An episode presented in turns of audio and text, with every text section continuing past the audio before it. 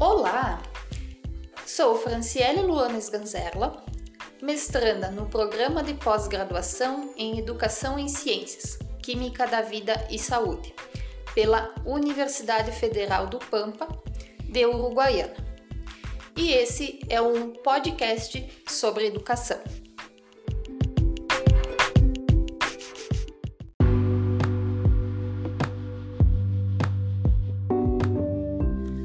Último cálculo, feito no ano de 2019 pelo IDEB, mostra que as redes públicas, que a rede pública do país não conseguiu chegar à média 6. As pesquisas também mostram que entre os anos de 2006 a 2020 existiu uma proporção de dois anos de atraso escolar para todo o ensino básico. Desde março de 2020, cerca de 48 milhões de estudantes deixaram de frequentar as atividades presenciais nas mais de 180 mil escolas do ensino básico espalhadas por todo o Brasil, como forma de preservação à propagação do coronavírus. Dados de acordo com o último censo escolar divulgado pelo INEP de 2019. Com isso, iniciamos, iniciamos esse primeiro podcast entrevistando a professora Marinês Vedana, que é formada inicialmente no magistério ou normal básico e graduada em licenciatura de ciências biológicas. Hoje ela é atuante no ensino básico e que vai nos contar um pouquinho da sua trajetória no ensino.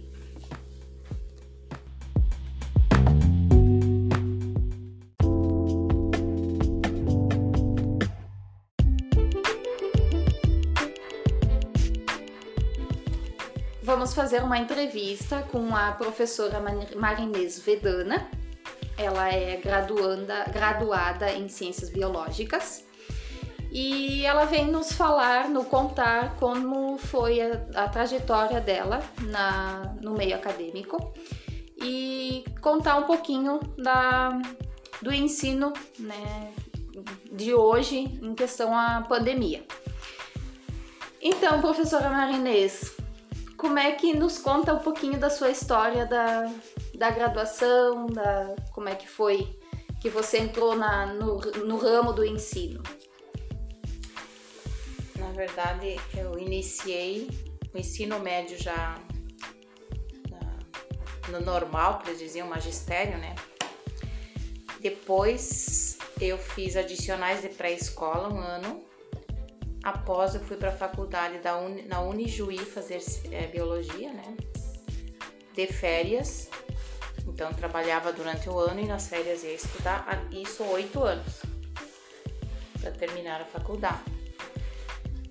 E nesse meio tempo já trabalhava, né, com ciências nas turmas e dando continuidade agora. E com o ensino remoto, na verdade o que mudou foi a forma da, do trabalho de você atender os alunos à distância. No início não tinha plataforma, nós trabalhávamos no Whats, só recados no Whats, os exercícios, as colocações. E após, no mês de junho, ano passado, 2020, 20, iniciou a plataforma. Então a gente trabalhava em casa, dando aula online, preparando e enviando na plataforma. Neste ano 2021, voltou-se, retornou a aula presencial, dividido em grupos, né? Grupo A e grupo B. Então, numa semana trabalhamos com o grupo A e na outra com o grupo B. E, e dando continuidade, a gente também envia na plataforma as atividades, os contatos. Temos também uma vez por semana a aula online com as, as crianças, os alunos que os pais assinaram que iriam ficar em casa. Então a gente trabalha uma vez por semana. Cada semana muda o dia. Uma vez é na segunda, outra na terça, para conseguir atingir todos os nossos horários. Né? Temos hora atividade, né? Tem uma vez por semana também hora atividade para a gente poder nos organizar. o ano passado a gente teve uma preparação dos cursos, então a gente tinha o curso juntamente com as nossas aulas. Então tinha curso, tinha os horários à tarde, pela manhã, durante os nossos horários de aula. Então foi bem difícil, foi meio complicado, um tanto puxado. E esse ano também, né? Eles têm exigências e a gente precisa cumprir tudo isso. Mas a questão de, de estar do lado nosso, a ter atendimento e apoio, é bem complicado, é bem difícil. É muita exigência, porque para cada aluno tem uma situação. Se ele participa, se ele não participa, se você coloca que não fez atividade, que é NRA, porque não tem falta, tá? Mesmo que ele não venha, ele não tem falta, ele só vai ter NRA, que significa não realiza atividade. Então, nesse sentido. E estamos dando continuidade. É difícil, é complicado, a gente não consegue atingir todos, porque muitos também não vêm. Você tem que ir em busca, fazer com que ele retorne, né? Nem todos têm os aparelhos necessários para utilizar a questão da tecnologia, então também torna para nós bem complicado. Muitos decidiram voltar porque é melhor, né? Até os próprios pais e eles mesmos queriam, porque já estavam até cansados de ficar em casa, queriam voltar, querem estudar diferente como eles querem. Ai, prof, quando que volta normal? Não sei, né? Quando. Mas a gente está dando essa continuidade. O que a gente sente no grupo é que eles estão muito desmotivados, eles estão tristes, é bem complicado. A gente se angustia, a gente tenta trabalhar com eles, é, assim, é motiva, motivar, né? motivacional, com mensagens, com trabalhos, com vídeos, para que anime-se.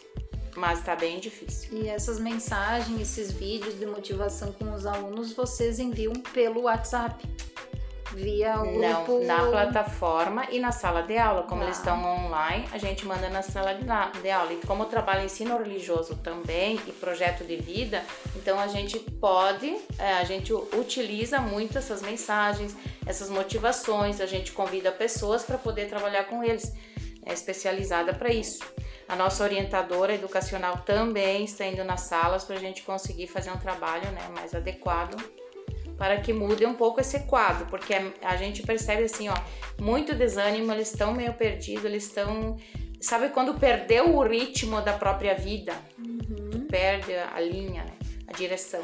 Então a gente sente isso porque até os próprios pais, muitos deles perderam emprego, é, teve várias situações que aconteceu, então isso atinge, né, cada aluno. E qual plataforma que vocês utilizam para disponibilizar as atividades? É do Educar, né, do governo? Do governo. Sim. E é vocês educar. tiveram algum suporte para aprender a utilizar essa plataforma? O ano passado eles é, nos deram o curso, né? É, que eu, que eu, né, como eu coloquei, que era durante as aulas, você trabalhava online e tinha que participar do curso, então foi bem puxado, não, uhum. foi, não foi tão fácil assim. A gente não ficou só fazendo o curso, e tinha que ter o tempo necessário e cumprir e assim por diante. Claro que era para facilitar para a gente ter uma aprendizagem melhor e trabalhar com o aluno, mas foi bem complicado, bem puxado, muito desgastante.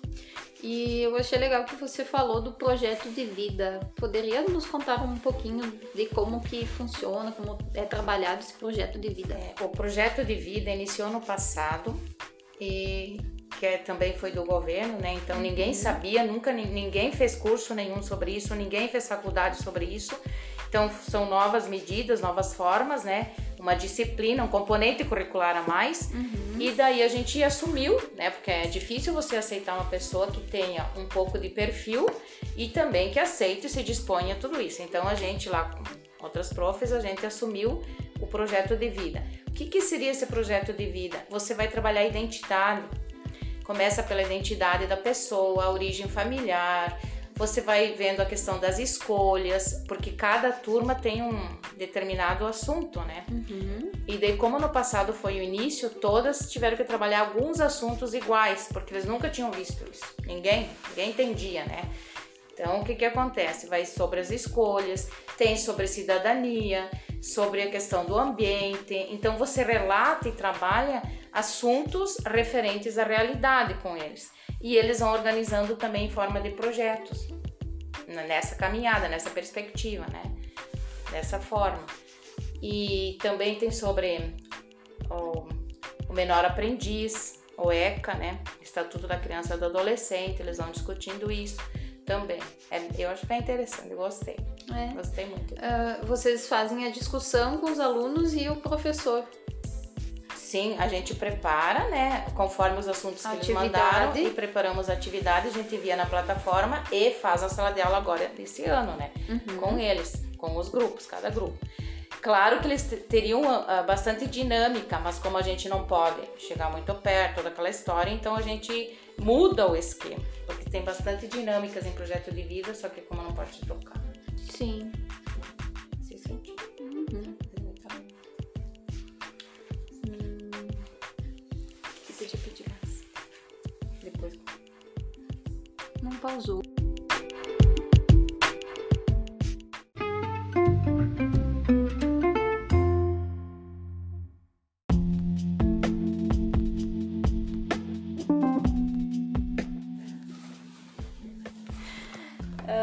Você como professora e como pessoa, como é que ficou, como é que você vê nessa pandemia a questão da saúde, saúde mental, no geral, com os professores?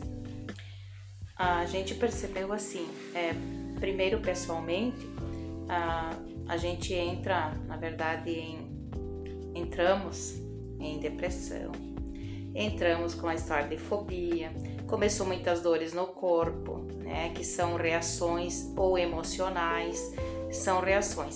E isso pessoalmente, mas no geral também a gente verificou os professores conversando com eles, atuando com eles, a essa preocupação também. É, começaram a ficar doentes, não tinham mais tempo para a família, né? Foi muito estressante, muito exigente porque todos nós sabemos que existe o nosso trabalho, o comprometimento, o empenho, o que a gente tem que fazer, mas na verdade extrapolou o que cada pessoa tinha como limite, o limite da pessoa, né, extrapolou. Então a gente, as pessoas começaram, os profs começaram a ficar doentes, começaram a ficar com depressão, com as fobias, como eu comentei, e com muitas dores no corpo. Foram buscar tratamentos, né? E assim, né? E outras causas também outras ajudas, né? Não tinham mais muito tempo para seus familiares. Quem tem filhos foi bem complicado também. Seus filhos também ficaram de lado, um pouco de lado, né? Separados, isolados. E começou também a própria, na própria questão conflito familiar de muitos professores. E para finalizar, então, a senhora vê o retorno presencial como um cenário positivo, tanto na aprendizagem dos alunos como na vivência dos professores?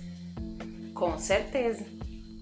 A gente percebe que eles também estavam querendo essa, esse retorno, a volta.